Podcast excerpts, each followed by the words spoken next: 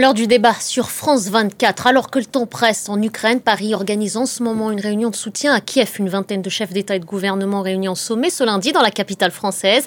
Au-delà du soutien affiché par les alliés, l'Élysée y voit l'occasion de faire douter le président Poutine et l'appareil militaire russe. Alors pourquoi cette conférence maintenant? Que souhaite prouver le président français? À quelle réalité les soldats au front font-ils face? Depuis plus de deux ans, la société ukrainienne consent-elle toujours à l'effort de guerre? Et quelle perspective pour cette troisième année de guerre Voilà autant de questions que nous poserons à nos invités. Bonsoir à vous, Mariana Perebenisiuk. Vous êtes euh, journaliste franco-ukrainienne. Merci d'avoir accepté notre invitation.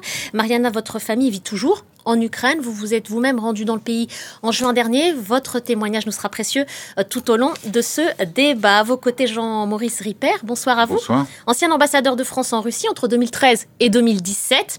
Vous êtes auteur de cet ouvrage Diplomatie de combat mémoire préfacé par François Hollande, un ouvrage publié en 2023 aux éditions Perrin. Jean-Maurice Ripper, selon vous, les Ukrainiens sont dans la déprime. Il faut donc leur remonter le moral, montrer la mobilisation des Européens euh, sert et sert aussi face à, à la menace euh, profilée par Donald Trump. C'est un effort de bonne foi pour la France pour contribuer à mobiliser les partenaires et renforcer l'aide militaire européenne. C'est ce que vous dites en substance. On aura le loisir d'y revenir plus en détail. Et puis face à vous, le général Jean-Paul Paloméros. Bonsoir à vous.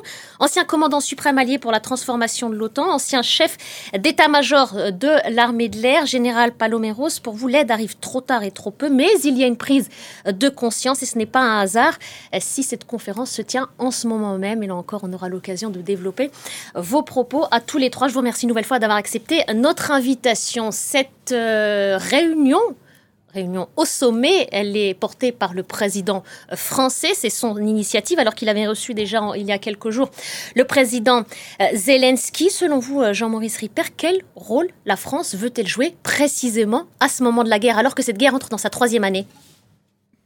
Je crois qu'elle veut jouer le rôle qu'il essaye de lui faire jouer, le président de la République, c'est-à-dire d'être euh, parmi ceux qui se battent pour que l'issue euh, ukrainienne ne soit pas favorable à la Russie. La Russie ne doit pas gagner cette guerre. Euh, L'Ukraine doit gagner cette guerre. Alors, on a beaucoup dit, et je crois que le général le confirmera, la Russie a déjà perdu cette guerre. Souvenez-vous de ce qui se passait il y a deux ans. Ils étaient à 10 kilomètres de Kiev, ils étaient tout près du village de notre ami Mariana, dans le sud-ouest. Ils s'occupent aujourd'hui un petit peu plus, et notamment Mariupol. On va avoir une carte euh, qu'après, qu'après, moi j'étais en, euh, en, Russie en 2014, quand ils ont annexé euh, la Crimée, et, euh, quasiment de fait euh, le Donbass, Donetsk et, et Lugansk, mais au fond aujourd'hui ils occupent 10 ou 20% de plus. C'est dérisoire après deux ans de guerre et des dizaines de milliers de morts, dont des milliers et des milliers de civils. Donc la Russie a perdu, mais ça ne suffit pas, hélas, pour assurer la victoire de l'Ukraine et donc de la démocratie et de la liberté en Europe. Général, vous êtes d'accord? Vous diriez, vous, que la Russie a perdu? Elle a perdu une, une bataille. Mais pas la, la guerre. La guerre, c'est vaste. On ne sait pas où ça commence, où ça se termine. Enfin, on sait à peu près quand ça commence, mais rarement quand ça se termine. Mais les Russes sont en position de force aujourd'hui sur le terrain non? Oui, enfin, c'est plutôt, ils essayent d'exploiter une, une, faiblesse relative ukrainienne dont nous sommes euh, partie prenante, euh, acteurs, on va y revenir. Cette réunion, elle a du sens que si elle porte sur l'urgence. C'est la partie diplomatique, euh, la partie euh, accord, enfin, euh, tout ce qui a pu être écrit sur le long terme, éventuellement même des crédits qui sont votés sur le long terme, tout ça ne tient, n'a de sens que si, dans le court terme, nous savons euh, ajuster et surtout assumer nos responsabilités telles qu'on les a exprimées aux Ukrainiens. Et ceci se passe dans une période encore plus critique du fait du blocage américain. C'est-à-dire ce plan B qu'on pouvait peut-être euh, se voir se configurer à, à l'échelle à l'échelle temporelle de l'élection américaine, il nous est quasiment imposé par les faits aujourd'hui. Et je crois que cette réunion, si elle a un sens, c'est ça. On verra ce qui va en sortir. C'est pas facile. Mmh. Alors, a priori, pas d'annonce majeure, mais en tous les cas, l'objectif affiché, les annonces, c'est de si mobiliser... Vous voulez, euh, si ça ne mène pas à l'action, je pense qu'à un moment donné, il vaut mieux... Ça ne sert à rien. Euh, Mariana, quel regard vous portez sur cette conférence et, ce que vient de dire le général Paloméros à, à, l'instant, ça engage notre responsabilité d'Européens, je pense que c'est ce que vous vouliez dire, face aux, Ukrainiens, comment ils, savent, ils nous attendent là-dessus, nous, Européens et Français, en, première ligne, puisque le président français prend l'initiative? Alors moi, j'ai envie de dire que les Ukrainiens sont plus en phase avec l'avis du, du, général que de l'avis euh, de mon collègue diplomate, enfin du collègue de ce plateau. Jean-Maurice euh, Voilà. Euh, euh, la guerre ne sera gagnée que quand elle sera gagnée. Donc, en fait, les Ukrainiens, ils sont, sont réellement euh, dans la lutte. Euh, peut-être avec cette différence, ce que là où ils sont d'accord avec vous, euh, c'est que il y a une conviction intime que la Russie aura perdu la guerre. Elle n'a pas encore perdu la guerre, mais il y a une conviction qu'elle aura perdu la guerre, mais qu'il faudra faire ce qu'il faudra faire pour cela. Euh, donc, euh, je ne sais pas si, cette position, elle est, elle est assez claire. Maintenant, maintenant, de là découle en fait la, euh, la réception par les Ukrainiens de ce qui se passe, de la, de la diplomatie internationale. Fondamentalement, les Ukrainiens sont convaincus, je pense qu'ils ont raison, que dans cette lutte existentielle, dans cette guerre, hein, qui Mm. véritablement existentielle pour les Ukrainiens, ils sont les seuls à se battre. Mm. Hein. Euh, mais en même temps, ils sont convaincus que, je pense qu'ils ont raison, que ce, que ce, ce conflit n'est pas du tout local, hein, que c'est un conflit global, que c'est une ramification d'un conflit beaucoup plus vaste. Par ailleurs, c'est exactement ce qu'ils disaient depuis, depuis toujours, quasiment, et surtout depuis le 24 février 2022. C'est juste que la, la, la différence, ce qu'il me semble que l'Occident commence à le voir, hein. la grande différence, c'est qu'on c'est que l'Occident commence à reconnaître que euh, le, la guerre en Ukraine est envolée de la guerre plus globale qui est menée contre l'Occident, et pas que par la Russie, mais aussi par les alliés. Vous n'avez pas l'impression que cette menace que représentent euh, les Russes pour l'Ukraine est aussi vue comme une menace pour l'Europe? C'est un discours qui a été tenu ça dès, dès, le, le, 24 février 2022. Vous n'avez pas l'impression que ça a été dit ça? Ah, ben, c'était le discours ukrainien depuis le début. La, grande différence, c'est que ça devient mot pour mot maintenant le discours de la présidente de la République. Nous l'avons entendu euh, lors de cette conférence de presse. Ce que vous voulez dire, c'est que ça a été dit trop tard. Non, pas du. Enfin, trop tard. On aurait préféré que ça soit dit le 22 mars 2022, mm. hein, euh, soyons francs. Euh, pourquoi? Parce que l'alignement des idées, l'alignement des idées, c'est ça ce qui permet l'alignement et la synergie de l'effort. Euh, si on si on n'a pas exactement les mêmes positions, si on n'a pas les mêmes idées, si on a si on a des visions euh, des divergentes, forcément l'action n'ira pas dans le même sens. Donc là, finalement, avec euh, les accords que vient de signer l'Ukraine, y compris avec la France, qu'elle va signer avec d'autres alliés, avec cette conférence, nous sommes, il ne faut pas se tromper, nous sommes en fait, au début des choses réellement sérieuses. Là, j'ai l'impression que nous, sommes au début de l'effort qui sera concrétisé euh, beaucoup plus que ce que ça a été depuis deux ans. Depuis deux ans, c'était c'était plus dans l'improvisation, si j'ose dire, plus dans les gestes de bonne volonté, plus dans la fluctuation. Là, nous arrivons à un moment où tout cela, cela sera probablement structuré. Vous voulez réagir? Non, pas, pas répondre. Tout à l'heure, quelqu'un a dit euh, la France face aux Ukrainiens. On n'est pas face aux Ukrainiens, on est avec les Ukrainiens. Ils sont face aux Russes, c'est pas la même chose. Tout à l'heure, quand je disais les Russes ont, ont, mm. déjà perdu, c'est parce que je veux lutter. Mm. Euh, contre la sinistrose euh, et les corbeaux noirs, pour ne pas dire les idiots utiles, les Français oursons, comme je les appelle, qui nous expliquent d'ores et déjà que les Russes ont gagné, et donc à quoi sert cette guerre? Il faut négocier, il faut que tout ça s'arrête. Donc moi, je n'accepte pas ça. Je fais partie des gens qui, euh, dès le premier jour de la guerre, a dit c'est une agression contre la démocratie mondiale, d'ailleurs pas seulement européenne, contre la sécurité en Europe, et il faut se résister à tout prix. Que certains hommes politiques aient mis un tout petit peu plus de temps, je veux bien. En même temps, et je ne suis pas du tout en désaccord, et Mariana parle au nom, au nom de l'Ukraine, et, il faut l'écouter avec respect. Mais on ne peut pas tout à fait dire que l'Europe a rien fait. Euh, moi, je me suis prononcé tout de suite pour l'inculpation par la CPI euh, de, de, Poutine. Ça a été fait. Je me suis prononcé au bout d'un mois pour qu'on ouvre l'adhésion de l'Ukraine, les négociations d'adhésion de l'Ukraine, ça a été fait, et l'Europe en est a fourni des dizaines et des dizaines de milliards d'euros. Ça n'est pas tout à fait rien. On est à 85 milliards d'aide à Kiev au cours des deux dernières années. C'est colossal quand même, bien. Alors moi je rejoins le général sur un point, c'est que effectivement euh, le fait que les Américains nous font nous fassent défaut est un énorme problème qui, du coup, en effet, transforme quelque chose qui était de, l'ordre de la planification du soutien en a besoin d'urgence. Et donc, je comprends tout à fait que pour les Ukrainiens, aujourd'hui, c'est à cette urgence qu'il faut faire face et que de ce point de vue-là, peut-être la réponse européenne sera décevante. Je ne sais pas s'il y aura des annonces. Je suis sûr qu'on négocie beaucoup dans les couloirs vous savez très bien que la plupart des conférences, l'utilité des conférences, c'est pas ce qu'on dit en séance, pardon, pour mes collègues diplomates, c'est ce qu'on fait en coulisses. Évidemment, il y a eu des négociations, ça continuera.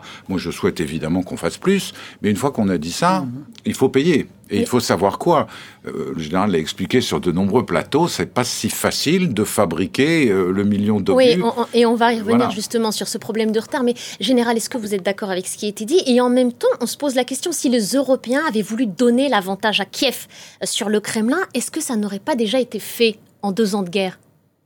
D'abord, je suis totalement d'accord avec ce qui a été dit. Moi aussi, je faisais partie de ceux qui disaient que mm. si Poutine s'en prenait à l'Ukraine, c'est parce que tout simplement, c'était pas l'OTAN, c'était pas autre chose, ça c'était des alibis. C'est parce qu'il ne voulait pas que le vent de la liberté et de la démocratie souffle trop près de ses frontières, et surtout pas dans un pays tel l'Ukraine, qu'il considère comme son, comme, comme, la Russie étendue. En quelque mm. sorte, c'est comme ça. Il a voulu asservir l'Ukraine, ça s'est pas fait, ça c'était une défaite. Oui, mais euh, pour les Européens, le problème, c'est maintenant, ils sont devant leur destin. Euh, ils comprennent, euh, je suis d'accord avec ça, que leur destin va dépendre d'une manière ou d'une autre de ce qui se passe en Ukraine et, de la victoire, souhaitons-le, mais l'espoir n'est pas une stratégie, souhaitons-le, de, de l'Ukraine, d'une manière ou d'une autre. Une Ukraine souveraine qui puisse décider de son propre sort, et frontières qui resteront indéterminées et souhaitons qu'elles soient le plus large possible. Une fois qu'on a dit ça, les Européens, ils sont face à leurs propres difficultés. Dire si par malheur le flux américain d'armement, d'équipement arrête, on n'est pas tout à fait nu. On, donne ce qu'on a. Parfois, c'est d'excellente qualité, pas toujours, mais enfin, dans l'ensemble, on voit les chars léopards, on voit l'équipement français, on voit. Chacun essaie de donner ce qu'il peut, mais on atteint nos limites. c'est ça le fond du problème. C'est comment les Européens, et ça, ça doit être la grande question autour de la table, comment les Européens peuvent-ils équilibrer leur effort en disant, évidemment, nous avons besoin de moyens pour nous défendre, et pour défendre l'OTAN. C'est notre, notre OTAN, c'est notre Union européenne. Dans le même temps, il faut qu'on en donne, qu'on gère cette guerre à distance scénario tout à fait imprévisible hein, entre nous. en tout cas, moi, même à la tête de la transformation de l'OTAN, je ne l'avais pas prévu. Je vous propose d'écouter le président français qui s'est exprimé lors de cette conférence et, je vous redonne la parole, mais qu'il redisait une nouvelle fois l'objectif est surtout de mettre en échec la Russie. La Russie ne doit pas gagner cette guerre. On l'écoute. L'Ukraine est aujourd'hui déterminée, elle a besoin de nous, au-delà de ce que nous avons déjà fait avec des efforts budgétaires, euh, économiques, capacitaires qui sont déjà considérables. Mais compte tenu de ce que je viens de dire, nous sommes aujourd'hui pas simplement à une date qui marque un peu plus des deux ans du début de cette guerre d'agression russe en Ukraine. Nous sommes sans doute, plutôt à coup sûr, au moment d'un sursaut qui est nécessaire de notre part à tous. La Russie ne peut ni ne doit gagner cette guerre en Ukraine, pour l'Ukraine elle-même. Voilà, général, ça, va aussi dans votre sens. Mais une fois qu'on a dit ça, une fois qu'on a appelé au sursaut et on a dit que la Russie ne devait pas gagner, on revient à la question de l'armement. Pourquoi Pour tenter de comprendre. On sait que les, Européens ont livré des armes. Juste pour essayer de comprendre, pourquoi ces armes arrivent trop tard? Les Ukrainiens disent qu'elles arrivent, mais elles arrivent trop tard. Est-ce que c'est un problème de fabrication, d'anticipation ou d'acheminement cette question me rend un tout petit peu nerveux. Vous savez pourquoi? Parce que c'était pas l'objectif. Non, non, c'est pas ça. C'est que je regarde dans le temps, et je suis pas le seul. Hein, je regarde dans le temps première fois où j'ai posé cette question, ça fait à peu près deux ans, pas loin, disant si nous ne nous armons pas et si nous ne passons pas dans un mode d'économie qu'on peut qualifier d'économie de guerre, si on n'accélère pas, mais sensiblement, nos machines à production, et Dieu sait si c'est difficile, hein, c'est pas simple de produire des équipements modernes, etc. Mais oui, moi je le dis très franchement, nous avons perdu du temps parce que nous n'avons pas perçu que nous étions à une heure de vérité et donc qu'on devait faire un choix, qu'on ne pouvait plus avancer comme ça, à petits pas, avec des, aides qui étaient quand même très précieuses. Quand on donne le meilleur de ces missiles le, croisière, qui connaît parfaitement le Scalp ou son équivalent Shadow, on ne donne pas n'importe quoi. Donc on a donné des outils à l'Ukraine. Le problème, c'est que c'est une guerre de haute intensité et qui dure. Une guerre qui se fait par le ciel. Qui dure. Mais elle se fait aussi. Plus. Comment et Une guerre qui se fait par le ciel. Bien sûr, elle se fait dans tous les milieux. On a parlé du cyberespace, tous les milieux à la fois. Et c'est ça qui caractérise cette guerre, avec des équipements de très haut niveau, et, mais aussi avec des équipements de base, avec des tranchées aussi bien que des drones. Vous voyez, ça, c'est vraiment une guerre moderne. Sous cet angle-là, on peut la qualifier de, cette manière. Mais euh, les Européens ne sont pas prêts eux-mêmes ni à se défendre et donc ni à défendre l'Ukraine. Ça ne veut pas dire qu'ils ne sont pas capables, mais il, faut, il va falloir qu'ils mettent bah, euh, Il y a une bonne nouvelle, mon général, quand même. Les Américains ont accepté euh, les livraisons de F-16 par, euh, par les Néerlandais et les Danois. c'est quand même quelque chose de. C'est, une mais les Mirage 2000, demandés expressément par le, le, président Zelensky, n'ont pas, été C'est ça le problème. vous savez, construire une armée de l'air, je ne vais pas rentrer dans les détails, mais c'est long et, et on sait que il y a peu d'armées de l'air aujourd'hui dans le monde qui sont capables de faire une guerre de cette, de cette intensité. Il faut, il faut le reconnaître. Donc, euh, si, on, aide l'Ukraine, et c'est une bonne chose, à construire une armée de l'air digne de ce nom, il faut le faire euh, en y mettant les moyens et sans couper dans les virages. Ça se paiera. D'ailleurs, si vous, si vous mettez des avions, que les pilotes ne sont pas entraînés, qu'ils n'ont pas les bons équipements, qu'ils sont à des endroits qui ne sont pas protégés, vous savez bien que M. Poutine, il aura à tout loisir d'éteindre tout ça et ça sera bien pire que, le fait qu'on voit aujourd'hui. Hein. Et il en profite justement de ce retard, Jean-Maurice Ripper, ça profite au, président du, de, la Russie? Militairement, probablement, mais encore une fois, euh, le, problème de la fourniture des armes, on en parlait, c'est absolument fondamental. C'est il faut voir ce qu'on a en dotation, parce que pardon, il y a un point quand même. Alors, je suis pas un homme politique, mais il faut dire les choses clairement. Euh, l'industrie de défense en France, elle est majoritairement, notamment dans le domaine aérien, du secteur privé. Donc quand on dit il faut fournir des armes, mmh. ça veut dire qu'il faut des commandes publiques. Ça veut dire qu'il faut le budget de l'État, donc nos impôts.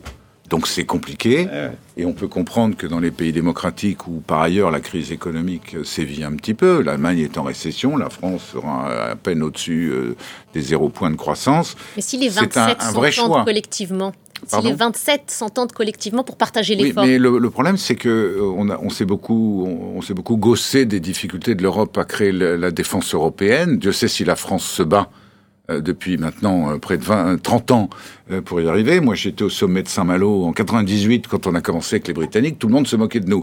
Bah, on n'a pas encore de défense européenne et donc on n'a pas de, de, de, de, matériel immédiatement livrable en tant qu'Européen. Regardez le temps qu'il a fallu pour qu'on ait un avion comme le A400M soit en état de voler, etc. C'est compliqué. Hein, Je vous en oui, j'ai envie de dire, là vient précisément l'intérêt de, de, ces accords de sécurité qui pérennise mm. euh, et qui formalise l'aide qui finalement et qui, qui déjà a fourni depuis deux ans à l'Ukraine.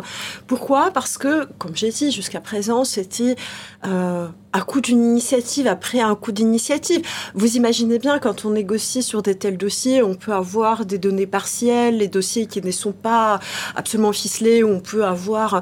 Donc l'idée de pérenniser ce format d'aide précisément aidera à mieux planifier, à être plus sérieux, à avoir un meilleur audit de ce qu'on a, ce qu'on peut donner, dans quel délai, et surtout de savoir, d'être sûr qu'on va les donner, qu'il n'y aura pas de changement euh, euh, politique, euh, enfin, sauf changement majeur hein, de, de, de cours politique, mais que voilà. Donc là, vraiment, c'est là vient l'importance de ces accords de sécurité, même si euh, jusqu'à présent il y a quand même eu aussi d'autres de, de, formats euh, légèrement différents de, cette conférence de Paris euh, convoquée par le président Macron, par exemple le format des Rammstein, mmh. qui est mondial où il y a des alliés de l'Ukraine mmh. qui parlaient effectivement de l'aide militaire, mais on est au moment où tout cela se concrétise et ça devient beaucoup plus sérieux, si j'ai envie de dire, beaucoup plus pérenne, beaucoup plus structuré. Ça ne veut pas dire qu'avant, il n'y avait rien n'était fait ou qu'il n'y a pas eu de générosité, mais précisément ce défaut d'organisation venait du fait que ce n'était pas encore assez structuré. Et à ce titre, on peut aussi se rappeler de, mini-alliances qui sont en train d'être formées, euh, mmh. dont l'une des alliances est présidée par la France, qui s'appelle l'Alliance pour l'artillerie mmh. ukrainienne. C'est-à-dire, ce sont des, il y a de mémoire cinq de ces alliances euh, ou de pays qui ont des capacités. En fonction de leur spécialité. En fonction de, de, Donc en matière de défense surtout. Voilà, en fonction de leurs points forts, de, de, leurs armées, de leur industrie de la défense.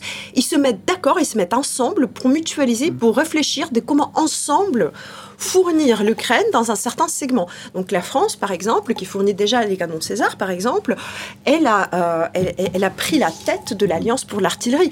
Mais la Grande-Bretagne, euh, qui, qui, a été la, le premier mm. pays, en fait, à organiser un tel alliance, elle a, elle a pris, euh, elle chaperonne d'une certaine manière, elle organise une alliance pour la marine ukrainienne. Mm. Donc tout ce qui concerne la marine, les marins, les bateaux, toutes sortes de capacités. Et ça aussi, c'est une concrétisation non négligeable qui va permettre justement aux pays qui ont des capacités, qui ont des compétences, de se mettre ensemble, de se mettre d'accord pour voir quelles sont les lacunes des uns des autres, comment ils peuvent travailler ensemble pour mieux aider l'Ukraine. Donc on avance en matière d'armement et de, munitions, je vous en prie. Juste un point là-dessus pour dire combien, euh, ça nous montre aussi combien le Brexit est, euh, nous pouvons regretter le Brexit parce que évidemment le premier partenaire militaire de la France, je parle sous le contrôle du général, c'est le Royaume-Uni, en tout cas en Europe. Moi, je suis très heureux que David Cameron ait fait le déplacement à Paris, c'est très important. Parce qu'on a l'habitude de travailler ensemble euh, sur les théâtres étrangers. C'est le seul pays qui, en dehors de la France, a des capacités de projection. Euh, donc c'est très important et j'espère que ce sera l'occasion de redynamiser la défense européenne, paradoxalement aussi en passant par la coopération avec les Britanniques. Défense de l'Europe. Je crois que c'est fondamental. Cette défense, voilà, défense quid de la défense européenne. Euh, on, a posé quelques éléments euh, autour de cette question des munitions, des armements, des alliances qui étaient en, en cours. Le président ukrainien a expliqué l'échec de la contre-offensive, cette contre-offensive lancée l'été dernier, qui n'est pas parvenue en tout cas à l'objectif affiché. Zelensky explique en partie cet échec par la fuite d'informations. Je vous propose de regarder ce sujet euh, commenté par Nicolas Chamantin, puis on s'en reparle juste après. Des informations confidentielles ont été livrées à la Russie. Voici la conviction de Kiev. Les Ukrainiens l'assurent, Moscou a mis la main sur les plans de leur contre-offensive, grâce notamment à des fuites orchestrées par des informateurs. Des taupes nombreuses, d'après le chef du service de sécurité. 47 réseaux clandestins ont été identifiés et appréhendés l'année dernière. Plus de 2000 traites présumées ont été appréhendées depuis le début de la guerre et plus de 5000 collaborateurs. Des fuites qui expliqueraient en partie l'échec de l'offensive ukrainienne. L'été dernier, Kiev s'est heurté à la défense hermétique de l'armée russe qui l'a empêché de libérer des régions conquises par Moscou. Un revers qui suscite des doutes sur la capacité de l'Ukraine à mener la guerre Volodymyr Zelensky assure qu'une stratégie existe bel et bien sans donner plus d'informations pour des raisons de sécurité. Le plan est clair. je ne peux pas vous en donner les détails, je n'en ai pas le droit. Ce plan est associé à un changement de direction. Plusieurs plans seront préparés en raison de fuites d'informations.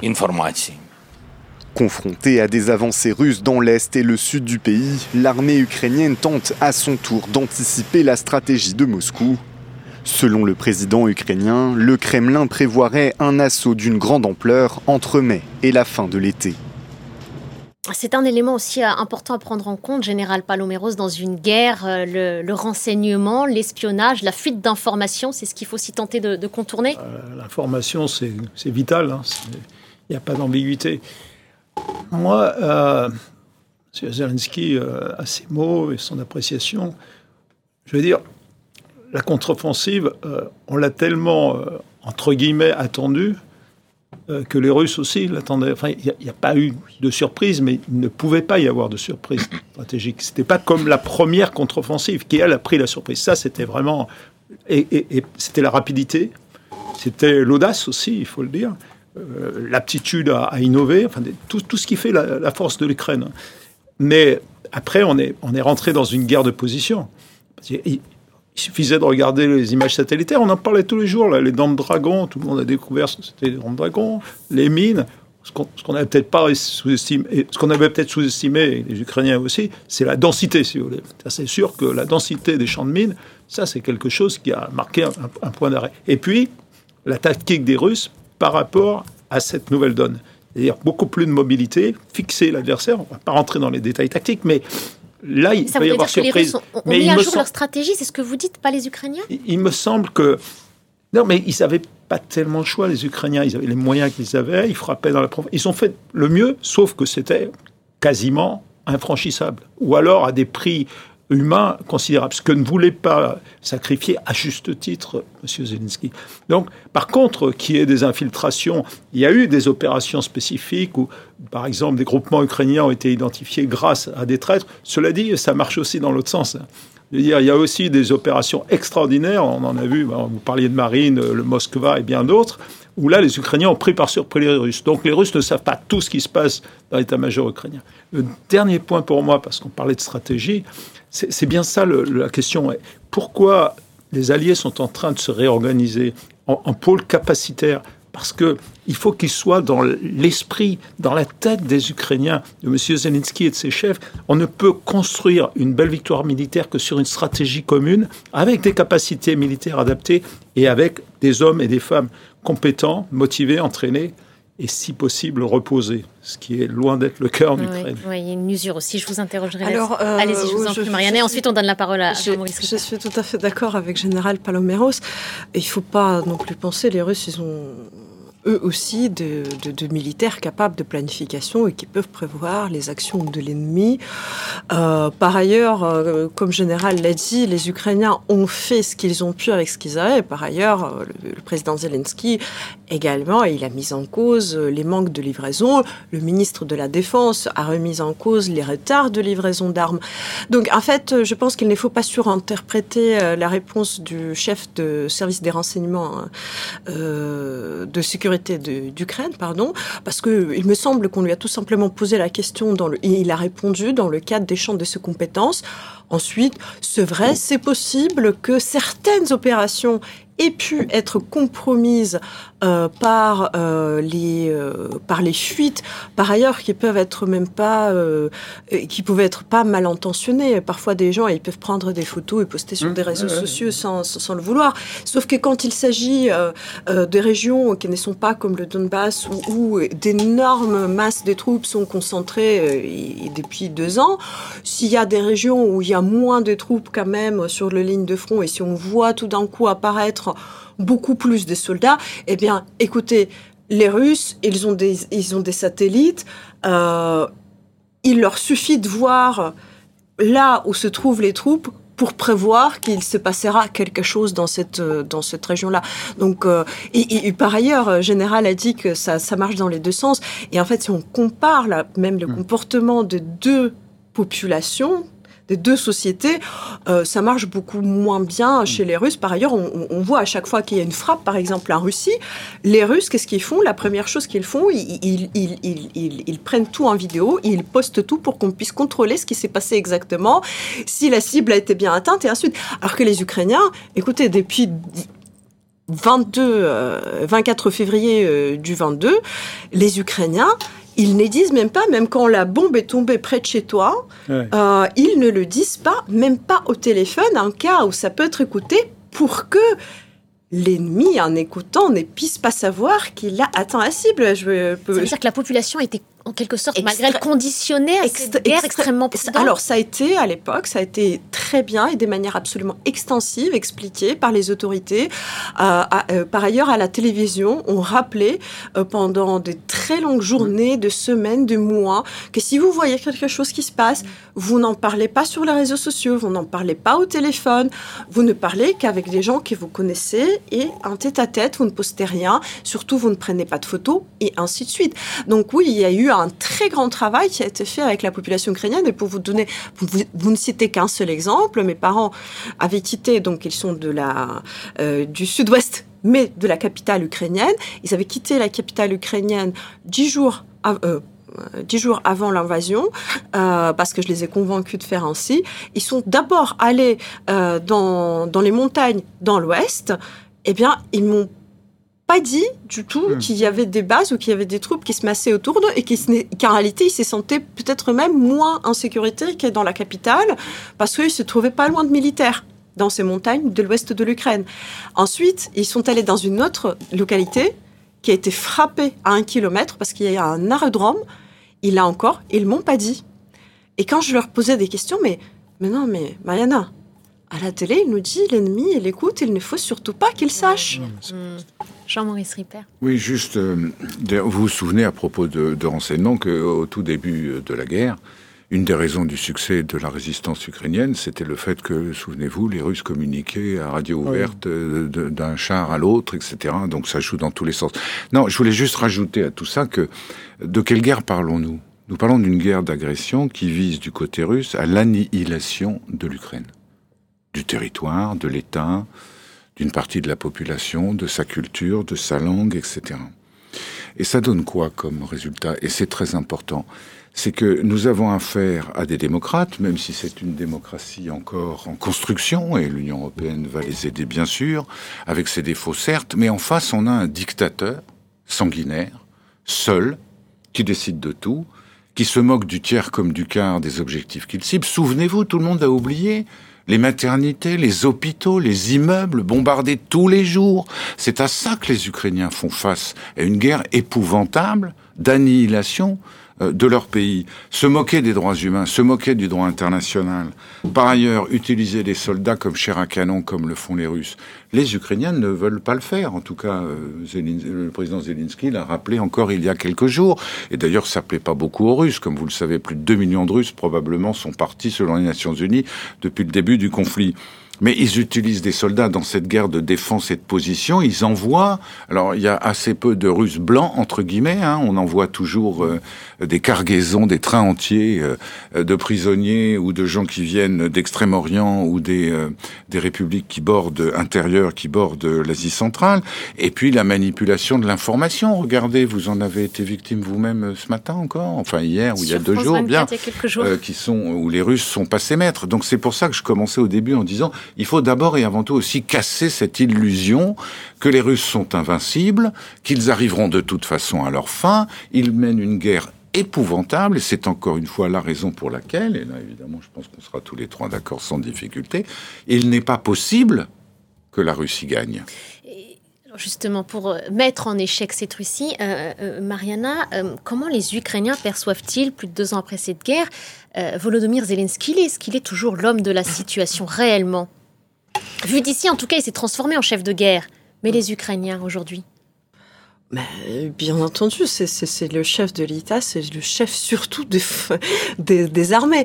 Euh, euh, je pense qu'il faut comprendre, il y a une chose, euh, euh c'est que euh, les Ukrainiens, de manière générale, ils sont par ailleurs assez semblables aux Français dans ce sens.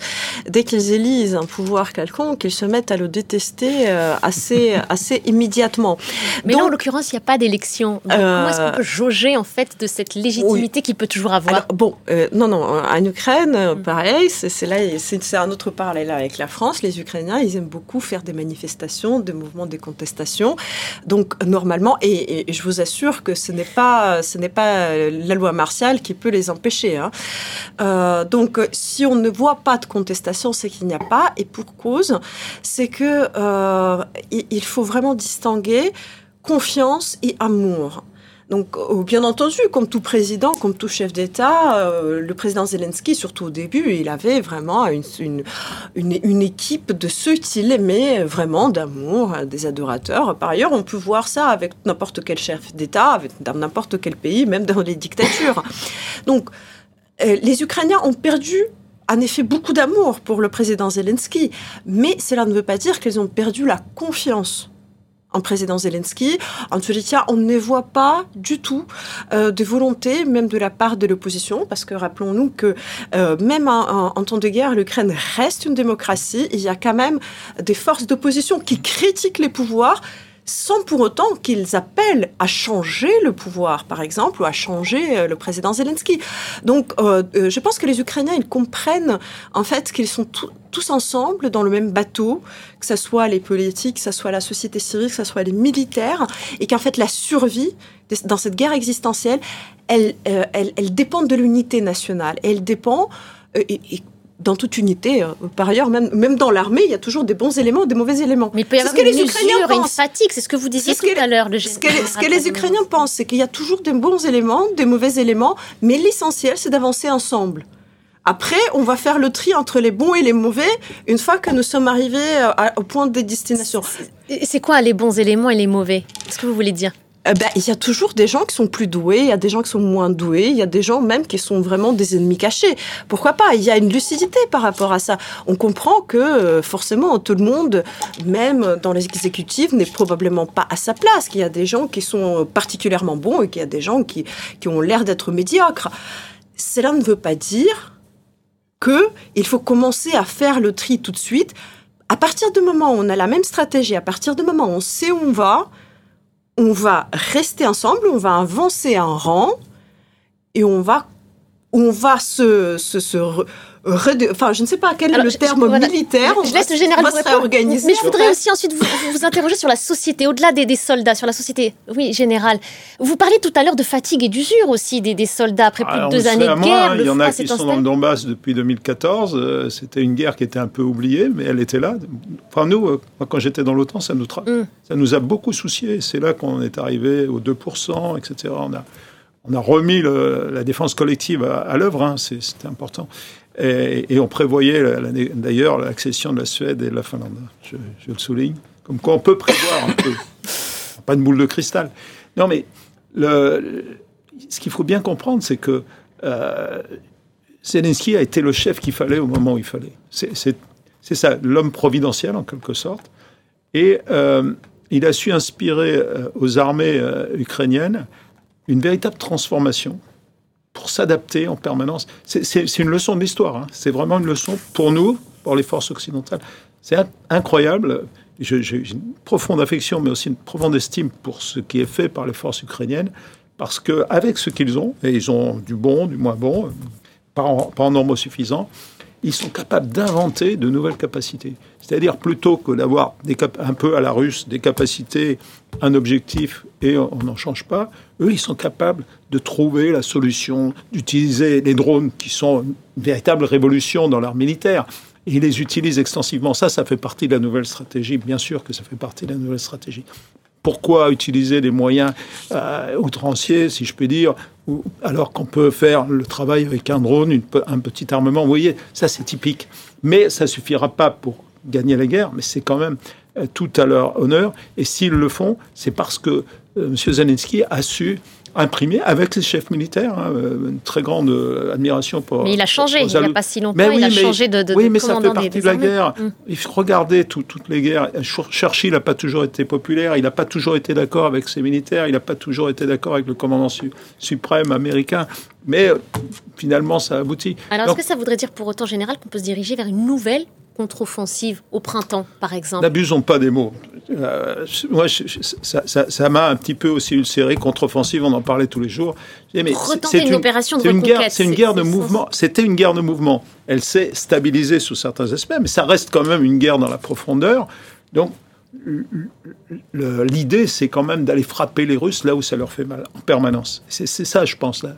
Quand le, M. Zelensky parle de nouvelle stratégie, c'est d'amplifier ce mouvement par tous les moyens, il en a. Ils en créent aussi eux-mêmes. J'ai vu qu'ils créent des drones aujourd'hui, qu'ils créent des missiles.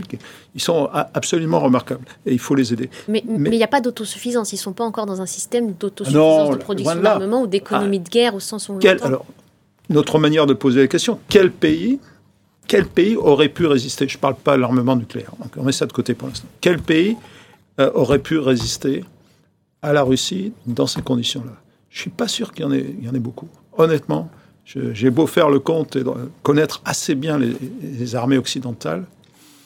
Vous voulez réagir euh, non, mais c'est pour rebondir, euh, parce que c'est quand même assez intéressant comme question, hein, même si elle est rhétorique, quel pays aurait pu résister.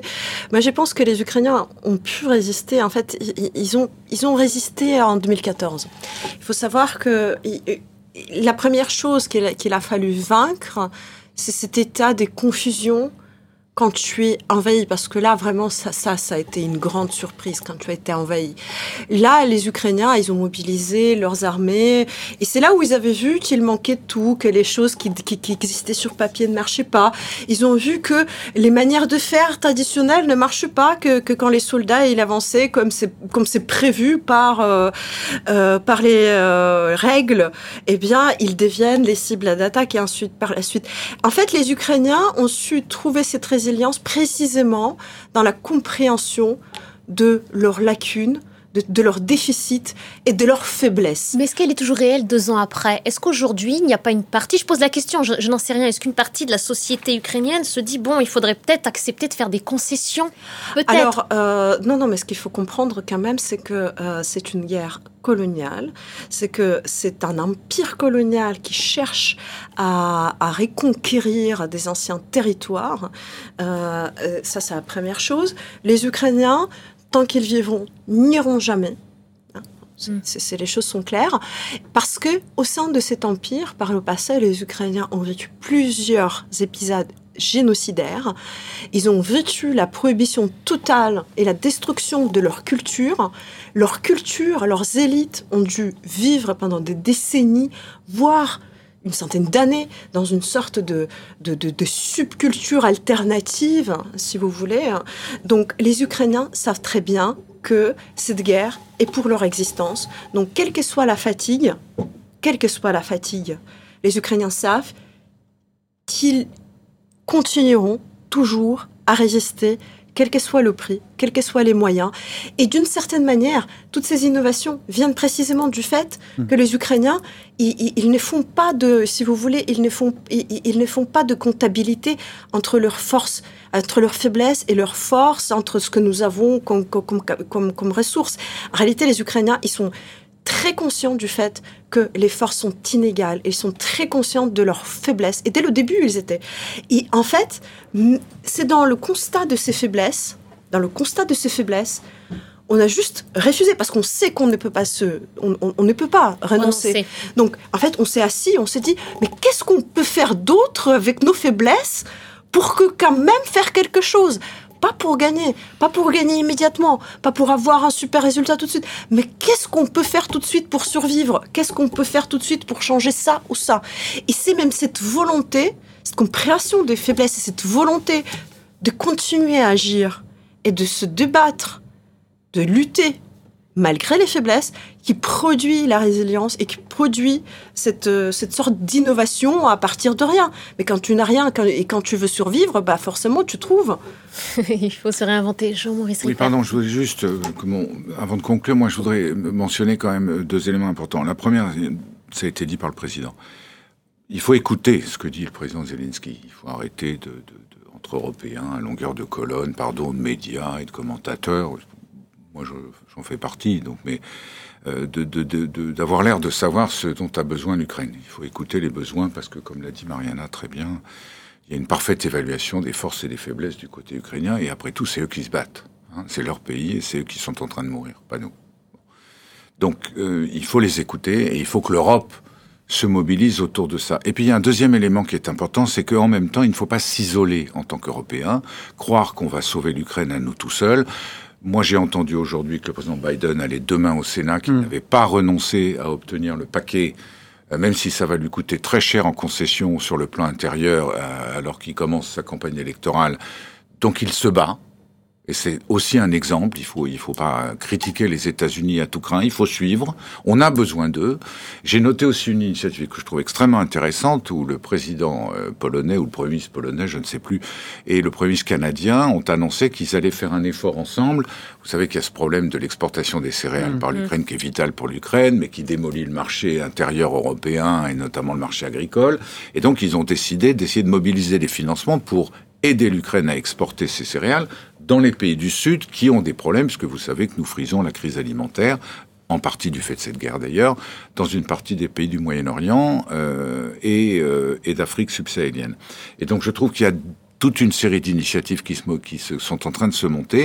Et il est important de se rappeler que la mobilisation internationale sera d'autant plus forte que la mobilisation européenne sera d'autant plus dense, cohérente et convergente avec les objectifs du président Zelensky. Et ce sera le mot de la fin. Merci beaucoup, merci à tous les trois euh, d'avoir accepté notre invitation à, débattre. Merci à vous. Merci votre attention. Restez avec nous sur France 24, l'information continue.